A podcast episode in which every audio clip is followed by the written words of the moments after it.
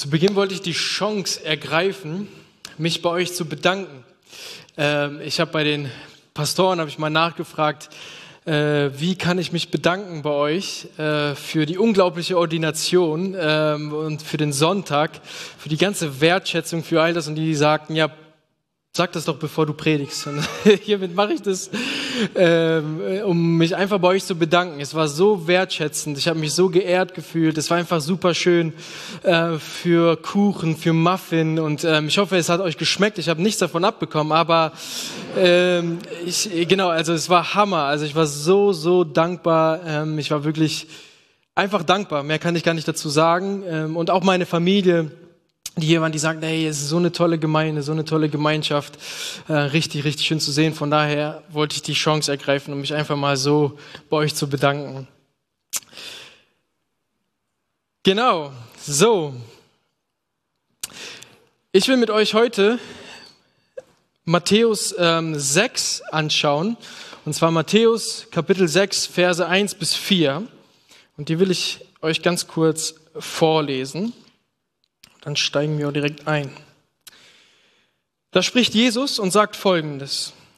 Habt Acht, dass ihr eure Almosen nicht vor den Leuten gebt, um von ihnen gesehen zu werden, sonst habt ihr keinen Lohn bei eurem Vater im Himmel. Wenn du nun Almosen gibst, sollst du nicht vor, vor dir herposaunen lassen, wie es die Heuchler in den Synagogen und auf den Gassen tun, um von den Leuten gepriesen zu werden. Wahrlich, ich sage euch, sie haben ihren Lohn schon empfangen. Wenn du aber Almosen gibst, so soll deine linke Hand nicht wissen, was deine rechte tut, damit dein Almosen im Verborgenen ist und dein Vater, der ins Verborgene sieht, er wird es dir öffentlich vergelten.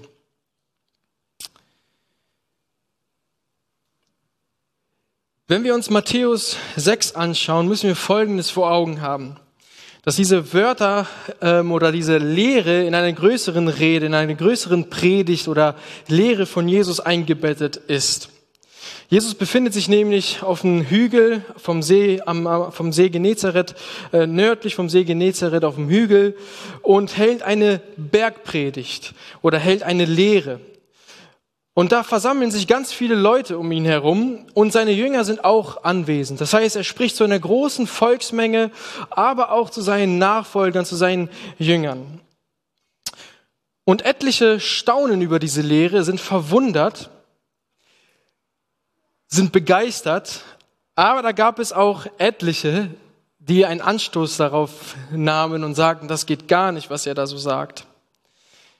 Und dennoch war das eine Lehre, die sie, die sie so noch nie gehört hatten. Wenn wir uns ein bisschen die Bergpredigt anschauen oder uns damit beschäftigen, merken wir, wie massiv eigentlich die Bergpredigt ist, was alles da beinhaltet und wie herausfordernd auch so ein bisschen diese Bergpredigt ist. Und alles zu erfassen scheint fast unmöglich oder auch nicht ganz einfach. Und bis heute ist es noch unklar, was zutreffend ist. Ist zum Beispiel diese Predigt eine Anleitung zum Handeln in der Politik? Ist zum Beispiel diese Predigt eine spezifische Anweisung für seine Gemeinde? Oder ist es für alle Menschen, die das hören? Oder nur für die Menschen, die mit Jesus unterwegs sind? Oder will Jesus einfach nur aufzeigen, dass Menschen immer wieder am Gesetz scheitern werden und deswegen diese Erlösung durch ihn, durch sein Kreuz immer wieder brauchen. Und man könnte fast zu allem ein Ja finden, ungefähr. Und dennoch könnte man das so ein bisschen runterbrechen und vielleicht die Frage dahinter stellen oder die man sich danach stellt, ist die Frage nach, was ein guten und gerechten Leben, was das ist. Innerhalb der Bergpredigt könnte man zwei Teile entnehmen. Ja, das erste ist so das Verständnis, das wahre Verständnis von Gottes Wille. Und das zweite ist dann, spricht Jesus über die wahre und falsche Frömmigkeit. Und ich möchte mit euch heute tatsächlich diesen zweiten Teil anschauen und daraus einen Zweiklang äh, näher beleuchten und anschauen. Und zwar, ich möchte über das Sichtbare und das Verborgene sprechen. Oder eher gesagt, wenn das Verborgene sichtbar wird und was das bedeutet und was das mit guten und gerechten Leben auf sich hat. Ich liebe Urlaub. Ich liebe Urlaub und ich glaube, viele von euch auch, oder hoffe ich zumindest. Und so, wenn man unterwegs ist, liebt man das auch, natürlich manche Dinge dann offenkundig zu machen, irgendwie Fotos zu machen und die auf jegliche Plattform irgendwie zu veröffentlichen. Ja, ich versuche das jedes Jahr eigentlich nicht zu machen, zum Beispiel auf Social Media, auf Instagram oder egal, wo ich mich gerade so befinde, äh, das eben nicht zu machen, so nicht da reinzurutschen, aber es passiert immer wieder. Ja, dann postest du immer die schönsten und die die besten Sachen. Ja, ein Sonnenuntergang, was du in deinen letzten zehn Jahren nicht gesehen hast, die Nudeln, die du die du nur da gegessen hast, äh, wie auch immer. Ja, dein Jetski fahren und so, was auch immer. Ähm, und das wird dann gepostet. Und das ist auch schön und ist auch irgendwie cool. Es wird ab dem Moment nicht mehr cool, wenn du hier bist und einen Tag wie gestern hattest und dann jemand im Urlaub ist und solche Sachen postet. Ab da denkst du dir, was mache ich eigentlich mit meinem Leben? Warum bin ich hier? Was geht eigentlich hier ab? Also es scheint so, dass wir es lieben, Sachen sichtbar zu machen und besonders die Momente sichtbar zu machen, die irgendwie super schön sind, die irgendwie hoch poliert sind. Ja? Aber nicht nur auf Social Media, sondern auch generell, wenn wir mit Menschen irgendwie reden und in Kontakt sind. Da werden über Erfolge gesprochen und ja, irgendwie ist das super cool, aber dann kann auch schnell so ein bisschen ein Gedanke hochkommen, ja, aber was ist mit mir? Oder man erzählt super begeistert und du denkst dir, meine Güte, ne. Und ja, es ist super schön, aber wir sind so ein bisschen die Meister darin, Sachen zu verschönern und dann quasi sichtbar zu machen. Also letztendlich das Sichtbare aufzuzeigen, was super läuft. Wie schon gerade gesagt, spricht Jesus hier in seinem Teil der Lehre über die wahre und falsche Frömmigkeit. Und man merkt schnell, dass was Jesus hier sagt, nicht so einfach ist, auch wenn es uns ganz persönlich betrifft. Habt Acht, dass ihr eure Almosen nicht vor den Leuten gebt, um von ihnen gesehen zu werden, sonst habt ihr keinen Lohn bei eurem Vater im Himmel. Wenn du nun Almosen gibst, sollst du nicht vor dir herposaunen lassen, wie es die Heuchler in den Synagogen und den Gassen tun, um von den Leuten gepriesen zu werden. Wahrlich, ich sage euch, sie haben ihren Lohn schon empfangen. Die Bibelstelle hier spricht jetzt natürlich über die Almosen, über Spenden, über einen Akt der Barmherzigkeit. Also ein, einen Menschen zu helfen, der einfach weniger hat, um ihn zu unterstützen in jeglicher Form. Aber ich denke, dass dahinter noch viel mehr steckt. Denn diese Bibelstelle spricht auch über Gerechtigkeit. Also das Handeln nach außen entsprechen unsere Verbindung mit Gott. In einer anderen Übersetzung steht das folgendermaßen, habt aber Acht, dass ihr eure Gerechtigkeit nicht übt vor den Leuten, um von ihnen gesehen zu werden. Was ist jetzt hier mit Gerechtigkeit gemeint? Gerechtigkeit meint hier eine Integrität, eine Tugend, eine Reinheit von Leben, Richtigkeit und eine Richtigkeit des Denkens, was dann sich, was dann ausschlaggebend ist für das Fühlen und das Handeln. Im engeren Sinn bedeutet hier Gerechtigkeit als eine Tugend, wodurch die Motivation hinter der Aktion übereinstimmt. Es ist also letztendlich viel mehr als nur Almosen zu geben. Und Jesus macht hier in diesem Text auf eine Praxis aufmerksam, auf eine Gewohnheit, die die Gesellschaft und in der damaligen Zeit als normal angesehen hat. Also wie ein Vorgehen, was ganz normal dargestellt wurde. Almosen in der damaligen Zeit waren super wichtig. Ja? Denn in der damaligen Zeit gab es noch keine soziale Absicherung. Also die Menschen, die unfähig waren zu arbeiten oder Geld zu verdienen, waren auf diese Almosen, auf diese Spenden, auf diese Barmherzigkeit der anderen Menschen angewiesen. Ohne das war es sehr, sehr schwer zu leben und zu überleben. Und das Gerechtigkeitstun im Judentum bestand hauptsächlich aus Almosen, Gebet und Fasten. Und daher spricht dann auch Jesus in seiner Bergpredigt über Almosen, über Gebet und Fasten. Also das heißt, dass Almosen letztendlich die wichtigste Form der praktischen Barmherzigkeit war und besonders als geistlich und ehrenvoll und fromm angesehen wurde.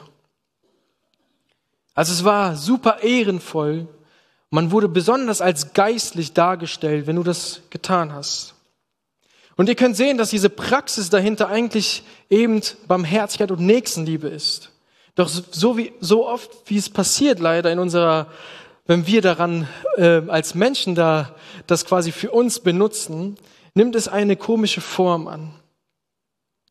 Und nämlich, wir benutzen es für Selbstruhm und Selbstzweck. Und deswegen spricht Jesus das an oder nicht ohne Grund an und stellt das als falsche Frömmigkeit dar. Wenn du nun Almosen gibst, sollst du nicht vor dir herposaunen lassen, wie es die Heuchler in den Synagogen und in den Gassen tun. Weil die Pharisäer hatten eine Praxis dahinter. Und das war folgendermaßen, dass jedes Mal, wenn jemand was geben wollte, Almosen hatte und in die Synagoge ging und etwas Größeres da gab, wurde so ein Posaunensignal abgesondert.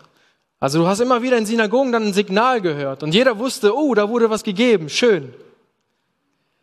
Die radikale Reform sah so aus, dass wenn sie das vorher wussten, dann haben sie einen, einen, einen, einen Bläser vorhergeschickt vor dem Spender und der ist so den Gassen entlang gelaufen, währenddessen quasi der Spender dahinter war und vorher war ein Bläser, der die ganze Zeit gespielt hat. Und sagt, oh ja, schaut mal hier, wer kommt. Das wäre so, als ob, wenn wir jetzt hier unterwegs sind, ständig Leute vor uns haben und äh, Syri mit seiner Gitarre vorherläuft und sagt, hier kommt XY und gibt eine super große Spende ab. Feiert ihn bitte. Grund dahinter war auch vielleicht nicht super schlecht, weil deren Motivation dahinter war, andere anzustecken. Zu, zu sagen, so, hey, da gibt jemand gerade was Großes, willst du nicht auch? Weil dann kriegst du Feier und Lob und Anerkennung. Und wir lachen so ein bisschen und ich musste auch schmunzeln. Doch so weit weg sind wir auch nicht. In einer Gesellschaft, die auf Optimierung und auf Erfolg getrimmt ist, ist Leistung und Perfektion A und O. Und darin das zu profilieren noch wichtiger und ist Bestandteil dessen, immer das zu zeigen, oder immer nur das Beste zu, zu zeigen. Das sichtbar zu machen, was man richtig gut tut. Und das ist Bestandteil. Und oft ist es leider mit Selbstruhm und Selbstzweck verbunden. Wie die Instagram-Stories. Man postet was, man zeigt was, man zeigt die schönsten Momente, um dann Anerkennung vielleicht zu kriegen, zu zeigen, was man doch so Schönes tut und was man so Cooles gerade unternimmt. Und so, um letztendlich dann eben sichtbar zu sein und so modernen Posaunensignal zu, abzusondern. Um dann Anerkennung und Ruhm einzufangen. Und ganz ehrlich, ich merke das ganz oft, dass ich da reinrutsche.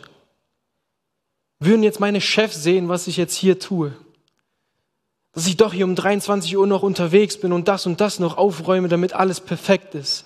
Und das denke ich irgendwo innerlich. Oder wenn ich noch doch das und das machen würde, wenn während diese Person anwesend wäre, die vielleicht vor Jahren gesagt habe, aus mir wird nichts und jetzt bin ich ein erfolgreicher Geschäftsmann. Und da gibt es noch so viele Beispiele, die ich sagen könnte. Eben die Momente zu zeigen, wo alles super läuft, wo alles super gut ist. Die Momente sichtbar zu machen, die glorreich sind, anstatt die zu zeigen, die eher weniger glorreich sind.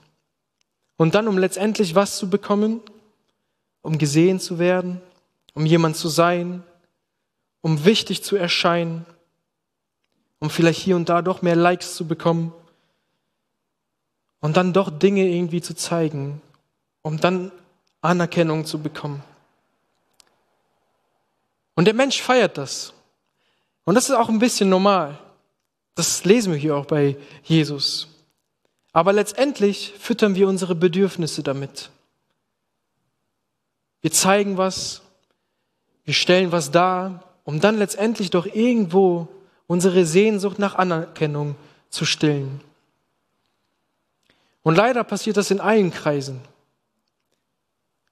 Auch in frommen Kreisen passiert es immer wieder.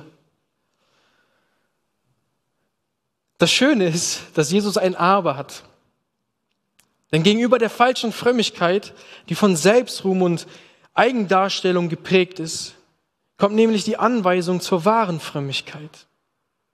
Wenn du aber, wenn du aber Almosen gibst, so soll deine linke Hand nicht wissen, was deine rechte tut, damit deine Almosen im Verborgenen ist.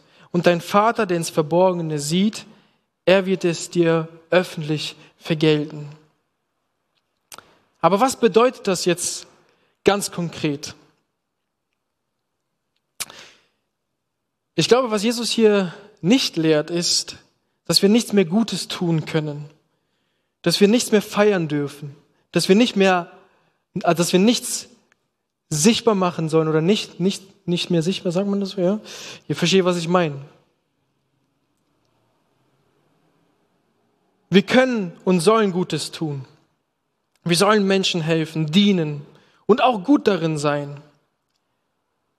Es heißt auch nicht, dass du nichts mehr posten darfst oder nichts mehr erzählen darfst, wo du auch erfolgreich drin bist. Doch das, was Jesus hier klar macht, ist, wir sollten uns nicht abhängig machen von Selbstruhm und von Anerkennung von den anderen Menschen. Von dem, was andere Menschen denken. Eben nicht mehr die Dinge tun, um Lohn zu empfangen, um Anerkennung zu empfangen.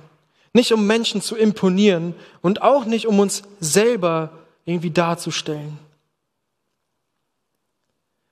Denn das ist letztendlich das, was Heuchler tun. Und wenn wir uns anschauen, was hier mit Heuchler gemeint ist, kriegen wir ein bisschen Verständnis dafür.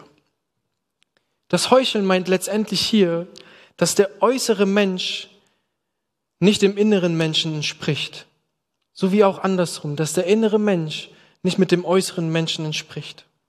Und somit die Motivation hinter der Handlung mit der Aktion oder mit die Motivation hinter der Handlung oder der Aktion nicht übereinstimmt. Der innere und der äußere Mensch, das, was im Verborgenen ist, das, was in dir ist, Das soll übereinstimmen mit dem Äußeren. Man geht davon aus, dass so die Beschaffenheit des Menschen aus Seele, Geist und, und Körper zusammengestellt ist. Und wenn das beides zusammenkommt, dann ist diese Einheit gegeben. Und genau das oder genau da knüpft Jesus Christus an. Wir lesen immer wieder in seinem Wort, dass wir von inner, von uns, unser Inneres verändert werden soll, unsere Art des Denkens, wie wir unterwegs sind. Es steht nicht in erster Linie, dass wir das Äußere verändern müssen. Dass er kommt und sagt, schneid deine Haare bitte alle ab. Oder wie auch immer. Es gibt manche Zeugnisse, wo das äh, passiert ist. Aber das ist jetzt nicht der Punkt, sondern im Inneren werden wir verändert. Wieso? Weil das Innere, das, was verborgen ist, ist ausschlaggebend für das Sichtbare. In der Sportwelt vermute ich, oder ich sag mal so, ich kann da auch daneben liegen, wird meistens der gefeiert, der gewinnt, der Erfolg einbringt. Meistens so. Ja?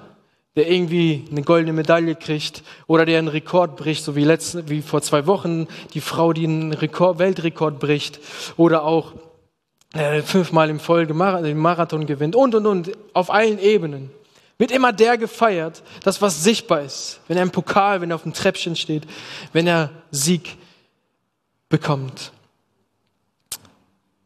Aber ich habe selten erlebt, dass gefeiert wird, dass er getrainiert hat.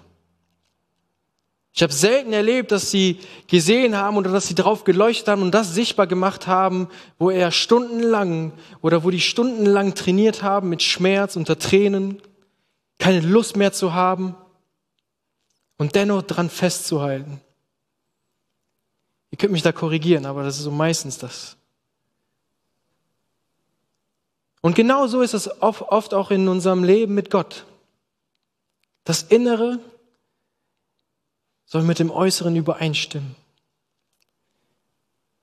Und da, wo der innere Mensch darauf bedacht ist, dann auf Selbstruhm und Selbstverwirklichung zu verzichten, da kann wahre Gerechtigkeit, wahre Frömmigkeit stattfinden. Und das wird im Äußerlichen sichtbar. Dann weiß die linke Hand nicht mehr, was die rechte Hand tut. Denn es ist eine Einheit. Und das Verborgene ist letztendlich für das Sichtbare ausschlaggebend. Und das kann dir dann keiner mehr wegnehmen. Man könnte sogar krass sagen, dass ab dem Moment auch ein Posaunensignal nicht mehr schaden kann.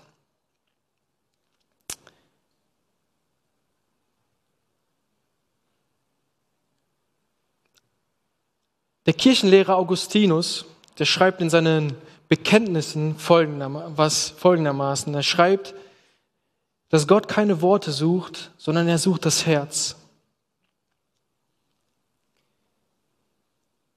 Und ich glaube, genau das ist das, was letztendlich das mit dem Verborgenen gemeint ist.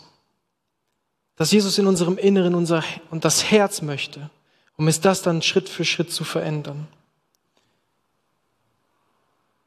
Leben mit Gott bedeutet dann, Gott immer wieder das Innere anzuvertrauen und zu sagen, du siehst mein Herz, ich vertraue dir das an.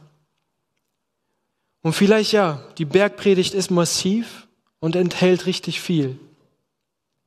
Und vielleicht zeigt auch Jesus ein bisschen auf, dass er sagt, wenn ihr Menschen das mit dem Gesetz versucht, dann werden wir immer wieder dran scheitern.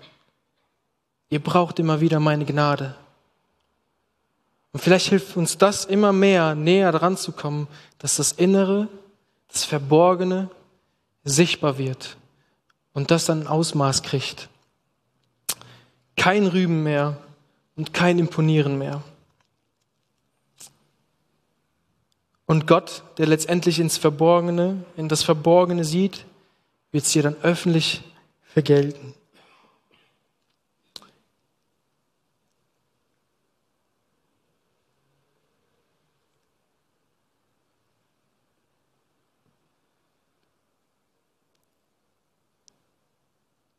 Ich würde zu, zum Schluss einfach nochmal mit uns beten. Und fast so sagen, du kennst dein Herz, du kennst dein Inneres am besten. Und wir werden jetzt einfach wieder ein Choral singen oder ein Lied singen. Und vielleicht kannst du wirklich das benutzen, um nochmal vielleicht auch Gott dein Herz zu geben, wenn du merkst, da ist was. Oder auch zu sagen, hey, hier bin ich.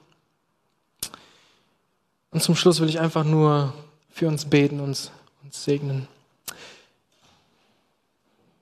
Während im letzten Lied wird auch die Kollekte eingesammelt. Von daher, genau, könnt ihr euch, Robert hat mir gerade einen Hinweis gegeben. Genau, also könnt ihr so beides direkt machen. Praktische Barmherzigkeit, nein, Quatsch. Äh, genau. Jesus, ich danke dir, dass du gut bist und ich danke dir, Gott, dass du wirklich ins Verborgene siehst, dass du wirklich siehst, wie es uns geht.